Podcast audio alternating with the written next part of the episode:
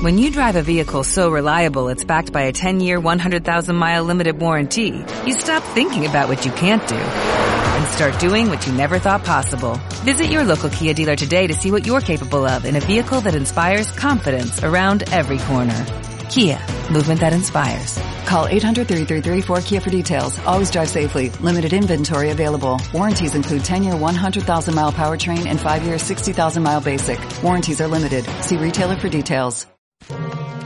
Bienvenidos a Estampas del Litoral, el noticiero matutino que entra por los oídos pero vive en el corazón de los rosarinos.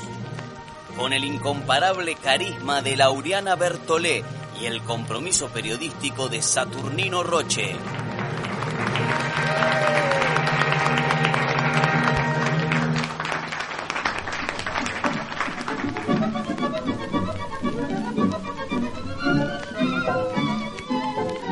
Noches, querida audiencia. Buenas noches, Laureana. Pero qué coqueta que se ha venido. Gracias. Esta noche tenemos un programa muy especial. Y dígame, Laureana, ¿por qué es tan especial este programa? Porque hoy, 20 de junio, se celebra por primera vez el Día de la Bandera. Y esta noche, al final del programa, tendremos el honor de conocer el proyecto ganador para erigir el monumento a la bandera en nuestra ciudad. Y en nuestra querida Rosario, que fuera el escenario privilegiado del primer izamiento. Y qué mejor manera de recordarlo que con el mismísimo Manuel Belgrano, interpretado por el actor Saverio Yaquinto.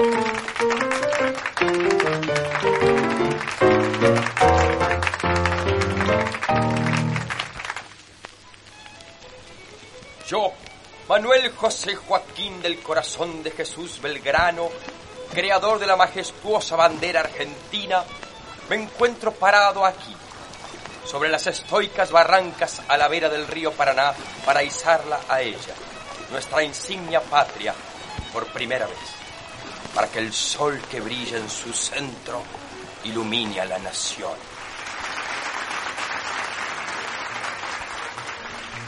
No sé usted, Laureana, pero yo estoy al borde de las lágrimas. Muy lindo todo, pero un poco sobreactuado, Saverio. Tengo algunas consideraciones. Primero, ¿cómo es posible que hable de un sol para los argentinos si todos los especialistas insisten en que el sol se sumó después? Y segundo, ¿por qué este Belgrano habla de Argentina si todavía éramos las Provincias Unidas del Bueno, bueno, tampoco es para mancillar la conmovedora actuación que acabamos de escuchar. Le agradecemos de nuevo, Yaquinto. Muchas gracias a usted, Saturnino. Hasta la próxima. Sin duda, queridos oyentes, la de Yaquinto fue hasta ahora la más fiel representación de aquel relevante hecho histórico. Yo no estaría tan segura. ¿Por qué no escuchamos este archivo sonoro del 27 de febrero de 1812? Continúa el sitio de Montevideo. Nos encontramos frente al río Paraná, donde el general Manuel Belgrano defiende la zona para evitar la avanzada enemiga. Eh, don Manuel, le robamos un minutito nada más. ¿En qué situación se encuentra? Estamos preparando las baterías de la defensa para evitar que las fuerzas realistas se abastezcan. Disculpe la intromisión, pero ¿qué es ese trapo celeste y blanco? Como un trapo. Es una bandera. Toda liturgia revolucionaria necesita sus símbolos de pertenencia. Y además, yo necesito un reconocimiento en el campo de batalla. Es fundamental distinguir a mi ejército del enemigo. Y la bandera es de gran ayuda. Si no, nos mataríamos entre nosotros. No, claro, por supuesto. Yo tengo que seguir trabajando, pero lo dejo en buenas manos. Las manos que confeccionaron esta bandera. Le presento a María Catalina Echeverría de Vidal. Un gusto. María, pero qué hermosa bandera veo. Tiene los mismos colores que la carapela. Así es, querido. Y de nuestro cielo. Y del manto de la Virgen. Contaron que también son los colores de la familia Borbón de España. No sé si vos sabés. ¡Qué maravilla! En instantes vamos a presenciar el izamiento de la bandera aquí, en vivo, frente al río. Ay, pero qué pena. Justo cuando se nos iba a revelar el sitio exacto donde se hizo la bandera. Laureana, eso es harto sabido. Hay investigaciones como la del ingeniero Nicolás Grondona. Bueno, Saturnino, no estaba al tanto. Señor productor, vamos con el archivo de 1872, por favor. Buenos días, Rosario. Soy Ovidio Lagos, transmitiendo desde las barrancas del río Paraná a la altura de nuestra cosmopolita calle Córdoba. Tengo el beneplácito de encontrarme acompañado por el ingeniero Nicolás Grondona. El ingeniero nos tiene una importante novedad, ¿no es así? Efectivamente, estimado Lagos. Mientras pasaba mi mañana diseñando esta ciudad, encontré pruebas irrefutables del sitio exacto del izamiento de la bandera. Pero esto es una primicia. Eh, acompáñenme. Estamos tras los pasos del ingeniero al borde de desentrañar el misterio histórico que ha mantenido en vela nuestra ciudad por décadas. Pero, ¿qué nos está señalando, ingeniero? Estas lagos son balas de cañón. Es la prueba definitiva de que aquí se encontraba una de las baterías de Belgrano y por lo tanto fue este sitio exacto donde se hizo por primera vez nuestra bandera. Me deja atónito, Grondona. Queridos oyentes, finalmente hemos podido reencontrarnos con la cuna de nuestra bandera. Y si no dan crédito a mis palabras, mañana podrán ver una foto exclusiva de la bala de cañón en la primera plana del diario La Capital. Espera un minuto. Entonces, solo porque encontraron una bala, dedujeron que allí habían izado la bandera. ¿Quiere más pruebas?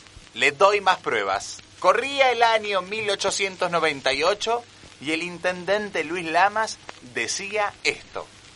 Cuando un tiempo atrás creé la comisión para investigar el sitio exacto de la enarbolación de la bandera, nunca pensé que íbamos a contar con tantos testimonios que lo confirmaran. Quisiera agradecer a los vecinos de la Plaza 25 de Mayo, quienes aportaron datos precisos de lo ocurrido el 27 de febrero de 1812. Por ejemplo, Tomasa Gómez de Guillón nos decía, por el conocimiento que tengo adquirido como antigua vecina de esta ciudad y por referencias de personas mayores, creo que el prócer de la independencia general, don Manuel Belgrano, hizo por primera vez la bandera nacional en la batería Libertad, situada en la punta de la barranca que formaba ángulo entre las calles Santa Fe y Córdoba. Por este motivo, nos merecemos nuestro Día de la Bandera, a festejarse en una fecha tentativa entre el 25 de mayo y el 9 de julio. ¿Alguna otra duda sobre el izamiento? No, no, está claro, pero la fecha... Bueno, bueno, bueno, tampoco critiquemos todo. Es que no entiendo. Porque ahora que lo pienso, si la bandera se hizo el 27 de febrero, ¿qué hacemos celebrándola hoy, 20 de junio? ¿Cómo hemos llegado a esto? Para eso, contamos con la presencia de la historiadora Bernarda Sáenz Guerrero. Por favor, aclárenos este asunto. ¿Cómo fue realmente que se definió esta fecha? Si bien el 27 de febrero es la fecha del primer izamiento, como bien señalaba Laureana, en el lugar que indicaba Saturnino, la fecha se debe a diversos factores. El más importante, las clases. La lucha de clases. No, qué lucha de clases ni qué lucha de clases. Las clases escolares. ¿Pero qué tienen que ver las clases con la bandera? En febrero los alumnos están de vacaciones y nosotros necesitábamos como nación que el feriado esté dentro del calendario escolar. Por eso, el feriado responde a la fecha del fallecimiento de Manuel Belgrano. Pero al final la fecha la deciden las maestras. No, hay más factores.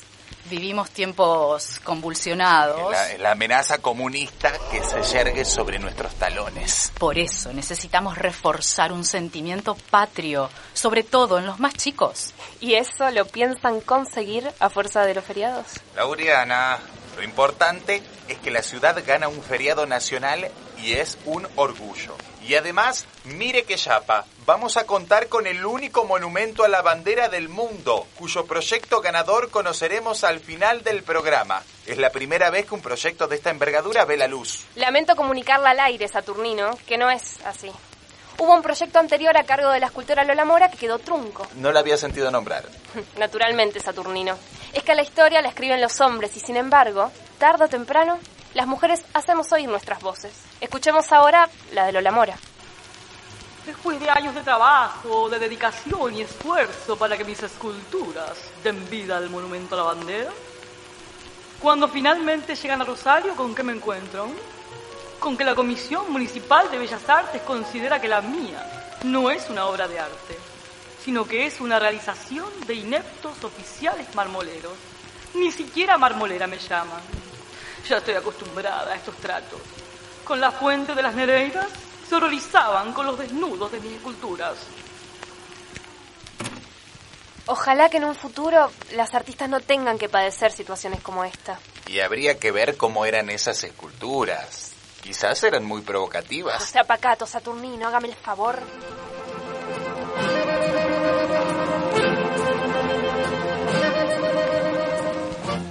Llegamos al final del programa y con él vamos a conocer el proyecto ganador para la construcción del monumento a la bandera.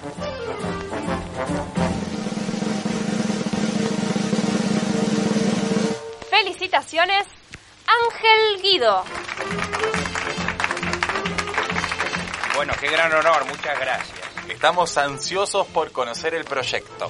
Como pueden apreciar, esta obra representa la nave de la patria surcando las aguas del mar en busca de un destino glorioso. Qué llamativa la torre central.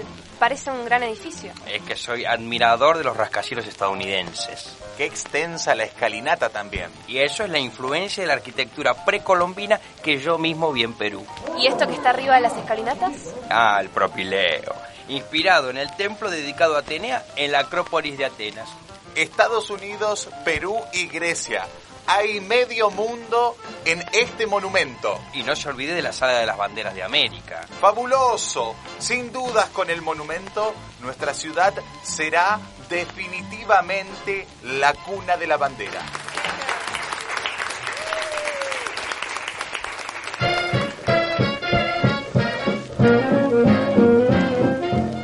Esto ha sido todo por hoy. Nos reencontramos mañana con el placer renovado de su grata compañía.